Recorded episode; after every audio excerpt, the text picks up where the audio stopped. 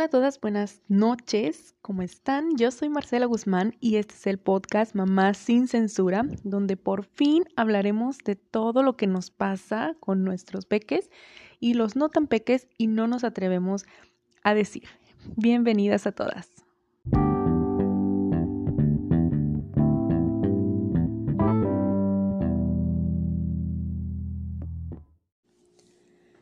Bueno, pues arrancamos con el segundo episodio de Mamás sin Censura.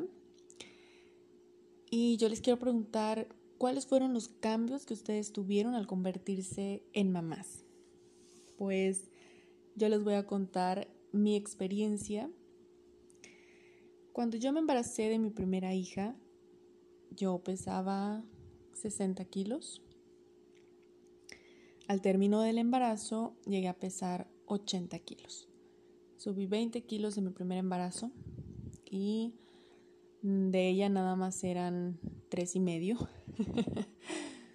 Así que los otros 16 y medios pues eran míos, ¿verdad? Y aquí los cargo todavía. Yo fui con, una nutrióloga eh, en ese tiempo porque yo solita no pude bajar de peso fui con ella y, me ayudó muchísimo. Logré mantener mi peso, yo creo como unos tres años. Sí, subí a un kilo, dos kilos, pero trataba siempre de, mantenerme. Nunca recuperé los, los 60 kilos, pero, este, pero sí llegué a bajar, creo, a, a 65. Y pues estaba bien, yo me sentía bien y todo. Pero después empecé a, a subir otra vez de peso, y llegué a los 70 kilos. Cuando me embaracé de, Renata, mi segunda hija, yo tenía ese peso y pues volví otra vez a subir como otros 20 kilos, casi 20 kilos de Renata. Te estoy hablando que pues ya eran 90 kilos los que yo estaba pesando. Y pues obviamente esto te pasa factura con las benditas estrías. Y este, y a mí me dio muy para abajo en mi autoestima. Tener ese peso, no poderlo bajar, emocionalmente me ha pegado muchísimo, muchísimo. Yo em, soy una persona que come por ansiedad. Esa misma eh, situación pues me hizo tener gastritis. Yo tengo gastritis desde los seis años. Entonces te estoy hablando que esto no es nuevo. Pero con el embarazo, las hormonas y todo esto realmente se disparó. Se disparó yo con, con mi hija mayor. Estaba subiendo tres kilos por mes. Y el doctor me dice, te tienes que poner a dieta. Al siguiente mes cuando fui había subido 5 kilos. La palabra dieta es como, Marcela, ponte a comer como loca. Entonces,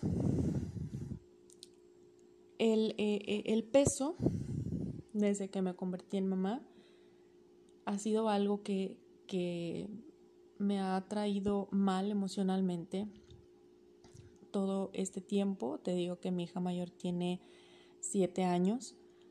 Entonces yo dejé de sentirme bien conmigo, yo me sentía fea, yo sentía que, que mi esposo me veía así como que, ay, es que estás muy gorda o algo así, y él realmente jamás se quejó de, de cómo me veía por, por mi peso.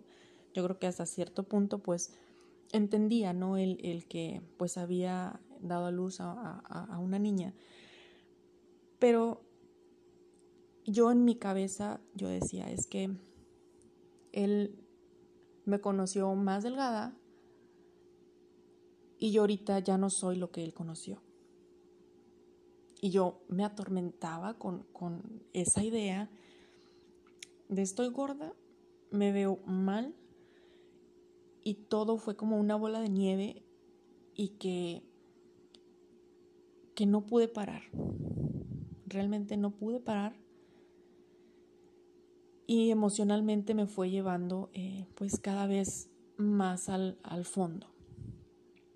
Yo llegó un momento en que le dije, ¿sabes qué? Ya no quiero que me tomes fotos, mucho menos que las andes compartiendo en, en Facebook o en las redes sociales. Y ni se te ocurre enviarle a tu familia este, fotos de nosotros, tómale a las niñas y mándaselas. Todo así. Me, sentía tan mal. Yo no quería pasar cerca de un espejo. Fue algo muy difícil para mí haber subido de peso. Y dices, em, es que ese es el precio que uno tiene que pagar por tener hijos. Pues no, ese no era el precio que tenía que pagar por tener a mis hijas. Como te comenté en el episodio anterior, yo estoy yendo a terapia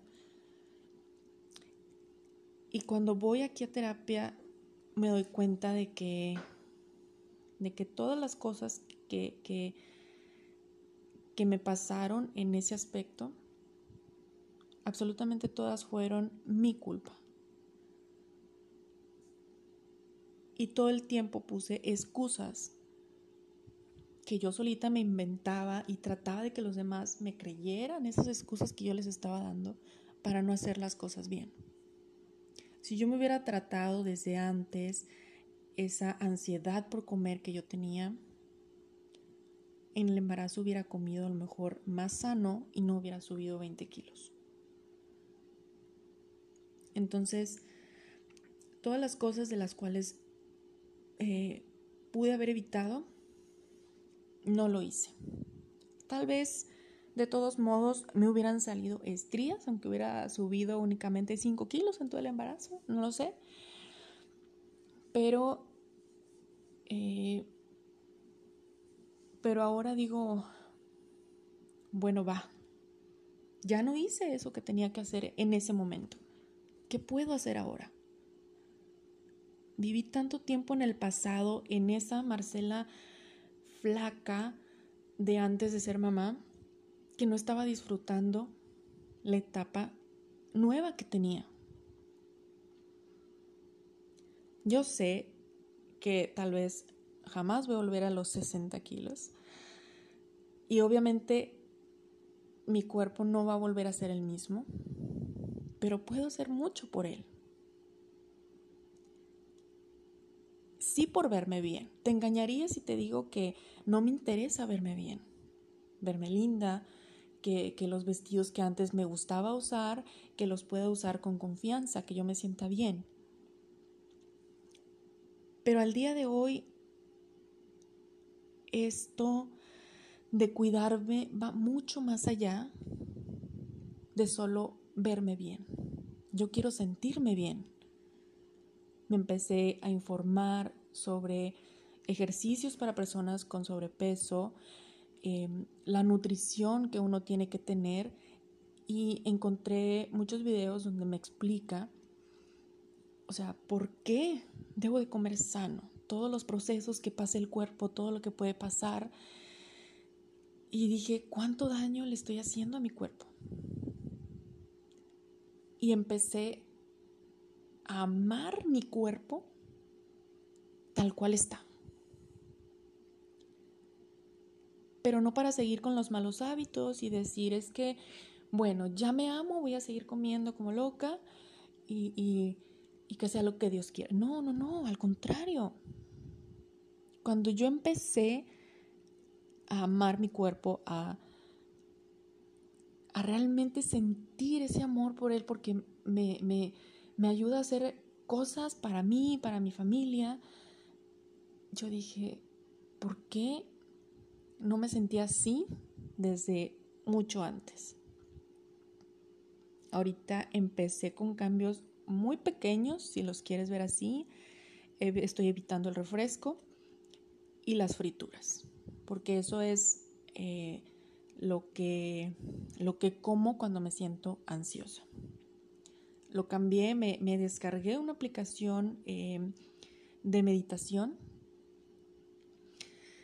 trato de ponerla eh, un ratito en las noches antes de dormir o generalmente cuando me siento muy estresada, muy ansiosa y que me dan esas ganas de comer. Me la pongo un ratito y calma. A, mí me hacen bien, a mí me, me calman un poco y ya puedo volver. En mi caso, pues yo soy, eh, yo estoy ahorita con mis niñas de tiempo completo y la verdad es que la mayor parte del día me la paso en la cocina, entre el desayuno, la comida, lavar trastes, pues me la paso ahí. Y lo que hacía es ir a abrir el refri a ver qué encuentro, ir a abrir el refri a ver qué encuentro, a cada cinco minutos. Y, me acababa algo y, ahí voy por a ver qué, qué más, qué más como. Y eso es lo que he ido evitando. Cada vez que quiero ir a abrir el refri, es evitar eso. Porque yo antes decía, es que yo no tengo fuerza de voluntad. La perdí, no sé dónde la dejé.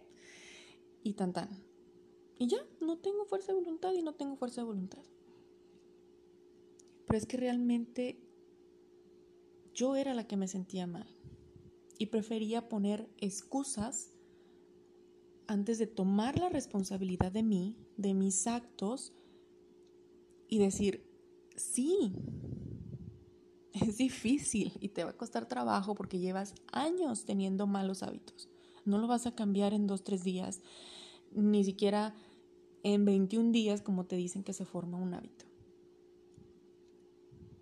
Dicen que realmente el, el número de días en que un hábito se forma es de 66.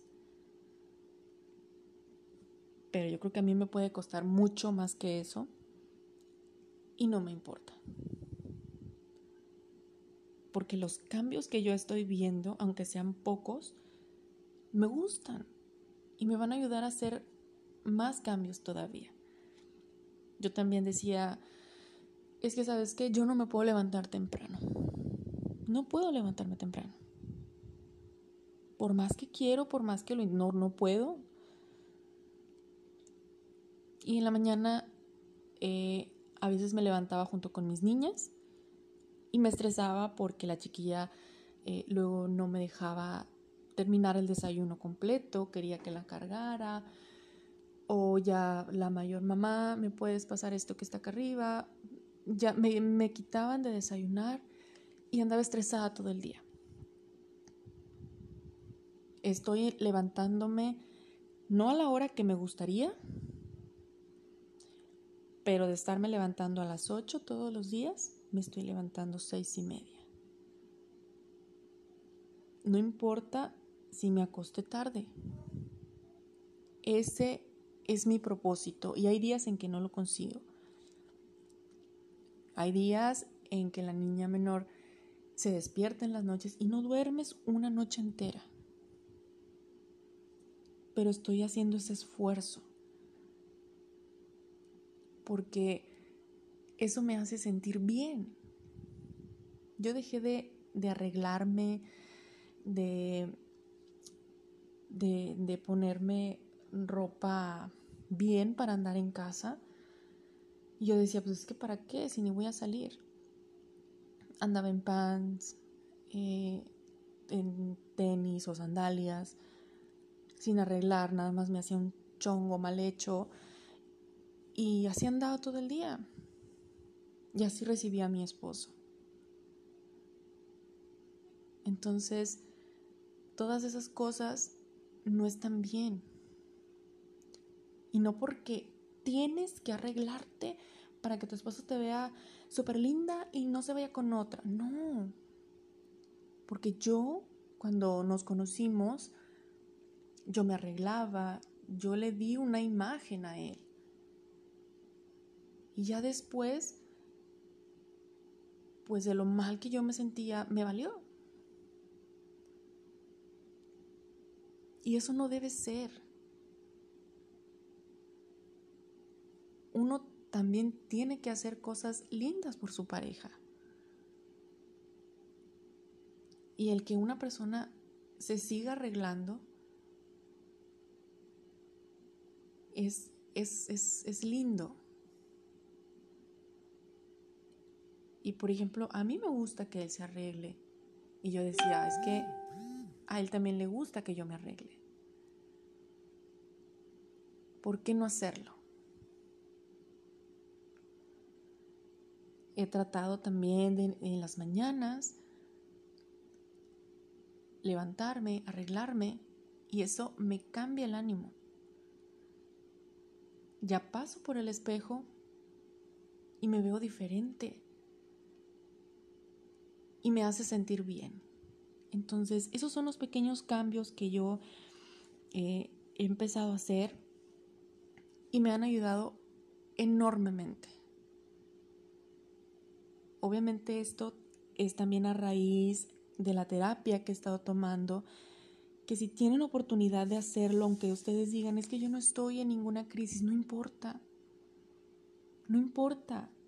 La salud mental y emocional es tan importante como cuidarte eh, del cuerpo, que, que, vayas a hacerte tus chequeos, ya sea semestrales, anuales, aunque no tengas nada, simplemente para ver cómo estás, eso es importante. Lo emocional es sumamente importante porque es parte de nosotras.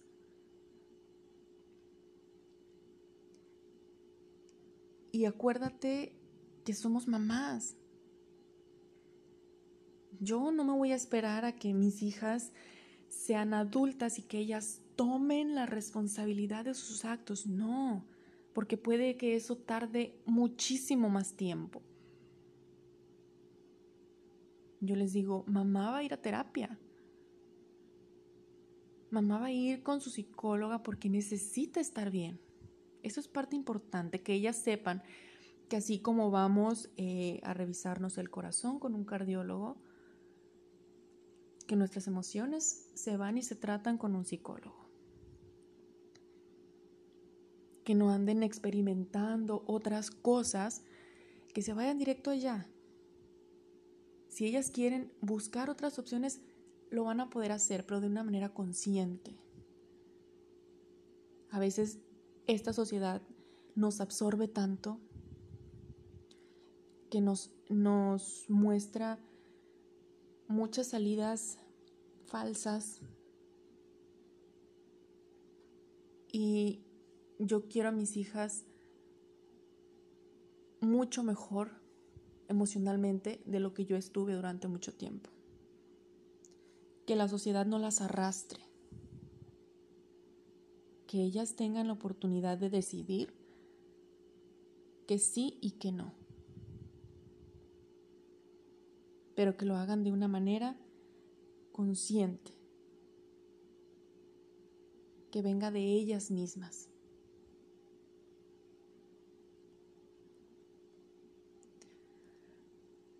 Espero que esto les haya gustado mucho, me gustó mucho compartir esto con ustedes. Y deseo de todo corazón que si estás pasando por algo similar, esto haya podido ayudarte para entender un poquito lo que te pase y puedas estar mucho mejor. Muchas gracias por escuchar.